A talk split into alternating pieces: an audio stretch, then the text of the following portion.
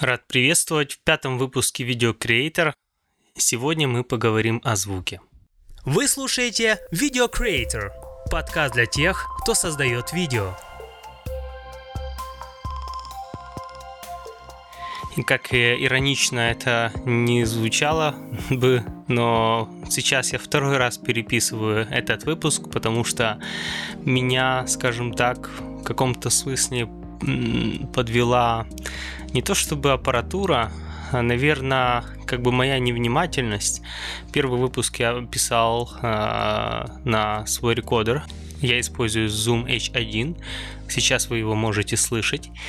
И э, у, него, у него просто закончилась память. Там в комплекте идет 2 гигабайта microSD, и она просто как бы забилась и записалось всего 5 минут из того, что я писал.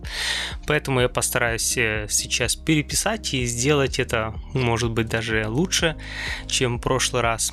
А, и это как раз очень актуальная тема, потому что как раз э, то, что происходит э, в видеопроектах со звуком, когда он не записывается или плохо записывается, это может испортить, собственно, весь материал. Особенно если нельзя переписать. То есть подкаст можно переписать. Например, если вы снимаете ивент и вам нужно э, спикеров э, полностью отснять, они выступают один раз. Если со звуком не получилось, то все, пиши пропало, поэтому это важная тема, и я ее решил поднять. И этот подкаст это такая больше теоретическая часть то есть есть некоторые соображения, э, что я наисследовал, хочу этим поделиться. Возможно, видеографам это будет полезно. И в будущих выпусках э, планирую уже э, записать какую-то практическую часть, поделиться своим опытом. Что касается звука, то это больше речь будет идти о рекодерах. О рекодерах, на что мы пишем звук, ну и немножко о микрофонах и других вспомогательных вещах, которые Э, нам полезны. Например, всегда писал звук на этот рекодер Zoom H1. Он очень простой, казалось бы, но он дает хороший звук. И я его использовал для петлички. У него есть возможность э, подключения внешнего микрофона через э, маленький джек. И, в принципе, туда же можно подключать и звук, выходящий из какого-то микшера, Э, но я проводил эксперименты, чтобы писать э, на него с микшера. Сейчас э, как раз обрабатываю этот звук и смотрю, что он из себя представляет. Это, наверное, в более практической части. Я его вижу как бэкап пока что. А основной я присмотрел уже более серьезную модель Zoom H5. Он пишет 4 канала, и о нем немножко тоже поговорим. Но для начала начнем с, опять же таки, этого рекодера Zoom H1. Есть просто его обновленная версия, скажем так, улучшенная сейчас Zoom H1N. Она стоит немножко дороже, то есть если Э, в принципе, там почти одинаковая цена капелечку там отличается, то есть в районе 130 долларов. Стоит э, Zoom H1N, этот тоже почти так же. И в нем сделан ряд улучшений, которые действительно, вот я даже сейчас увидел, что это будет очень практично, потому что, например, все кнопки, переключатели, которые необходимы, они вынесены э, на лицевую панель рядом с кнопкой э, записи под дисплеем. Например, переключиться э, в режим формат записи с MP3 эм в WAV это всего лишь нажатие одной кнопки. Сейчас я вот начинал писать подкаст, я решил записать его в э, формате WAV и вспомнил, что я его не переключил. Мне пришлось его снять со штатива, открутить площадку, и там есть этот переключатель такой, то есть влево-вправо передвинуть, потом все это назад закрутить. Сейчас же это проще. Переключатели такие, как, э, например, Low Cut, который убирает низкие частоты, Auto Levels, автоуровни. Э, и даже добавлена э, новая функция лимитер, и это все вынесено под дисплей очень удобно. Также э, есть индикатор записи и он же индикатор перегруза э, Zoom H1. Он находился рядом, где микрофон, то есть под микрофонной частью. А, но это было очень неудобно, особенно когда используешь ветрозащиту, и она закрывает, не видно. Записалась, ну, точнее, запись идет, но как-то это еще по мониторчику можно отследить, но это нужно уже близко присматриваться. И также не видно перегрузы. Вот э, это очень было неудобно. Сейчас эта кнопка, точнее индикатор расположен рядом с кнопкой записи. То есть, по сути, по центру уже и она не закрывается ветрозащитой, это очень хорошо. Также в Zoom H1N на месте, где был индикатор у Zoom H1, появился регулятор аналоговый. То есть э, не кнопки, как вот э, в Zoom H1 с, сбоку, которые нужно было кликать, и если это во время записи, их очень слышно, я вам продемонстрирую сейчас. Это я менял уровни записи. И вообще он такой, до него лучше не дотрагиваться. Это я по нему просто пальцем провел. Он очень э, такой корпус пластиковый, и все это слышно. И пишу сейчас на встроенные стереомикрофоны. В принципе, они хорошего качества, достаточно, как вы можете слышать. У Zoom H1N даже я как послушал тесты там с барабанами там и другие, а, даже лучше. Там микрофоны, в принципе, звучат, мне больше нравится. А Zoom H5 еще лучше. Там э, капсулы больше, они еще повешены на такие амортизаторы, которые уменьшают вибрацию. И это съемная капсула, э, это очень удобно. То есть там в Zoom H5 можно менять, э, поставить туда пушку сверху или поставить еще специальный такой адаптер, который расширяет количество каналов. То есть XLR, он же, кстати, совмещенный TRS, то есть это большой джек, можно вставлять. И о нем мы сейчас тоже немножко поговорим, э, о возможностях Zoom H5. У него 4 канала, э, туда входит два стереоканала точнее стереоканал, то есть два канала, вот э, правый и левый с микрофонов, и также два совмещенных вот этих комбинированных XLR TRS каналы, чтобы подключать там микрофоны или микшер или что угодно. И у него есть э, особенность, э, например, он может делать э, такой backup record, то есть писать параллельно с дорожку, такую стереокопию на 12 дБ тише. Правда, он может это делать только со своих этих микрофонов. Или же в этой микрофонной части, в этой головке есть мини-джек вход, к которому можно внешний микрофон подключить.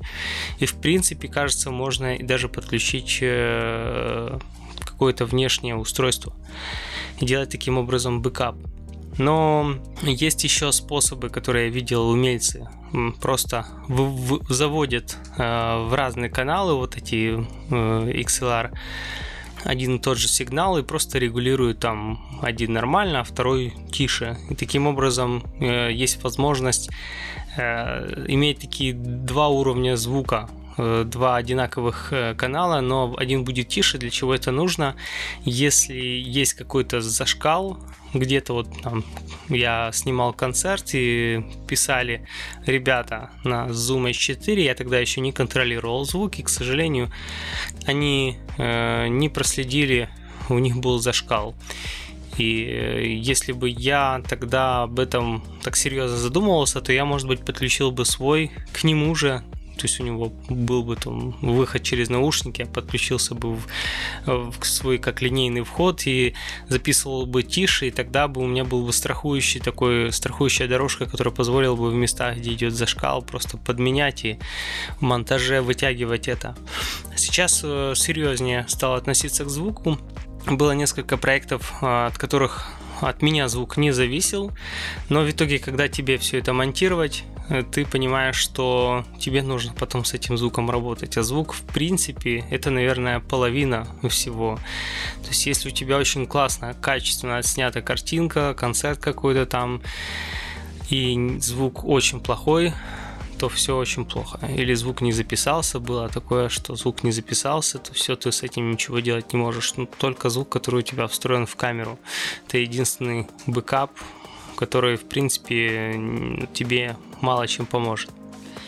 Поэтому это такой серьезный вопрос. И во всех этих э, поисках я наткнулся на очень интересный рекодер, э, который меня как видеографа, я думаю, как многих очень так заинтересовал, заинтриговал даже. Он называется Zoom F1 LP, и есть у него еще модификация SP. А, что это такое? Он э, такой маленький, портативный, похож на большие наручные часы рекодер, э, который, в принципе, придумал для того, чтобы к нему подключать либо петличку, либо пушку и использовать как такой э, полевой рекодер. Он так и называется, Field Recorder. Э, получается, что комплект FLP, он идет даже с микрофоном петличным, и вся эта система как бы крепится у интервьюера, и ты можешь писать э, просто вот так прикрепить, там кинуть в карман, заблокировать кнопки, чтобы они там сами не нажимались. Э, эта функция есть и в этом рекодере, вообще в любом. В H1 тоже там hold, все это можно блокировать.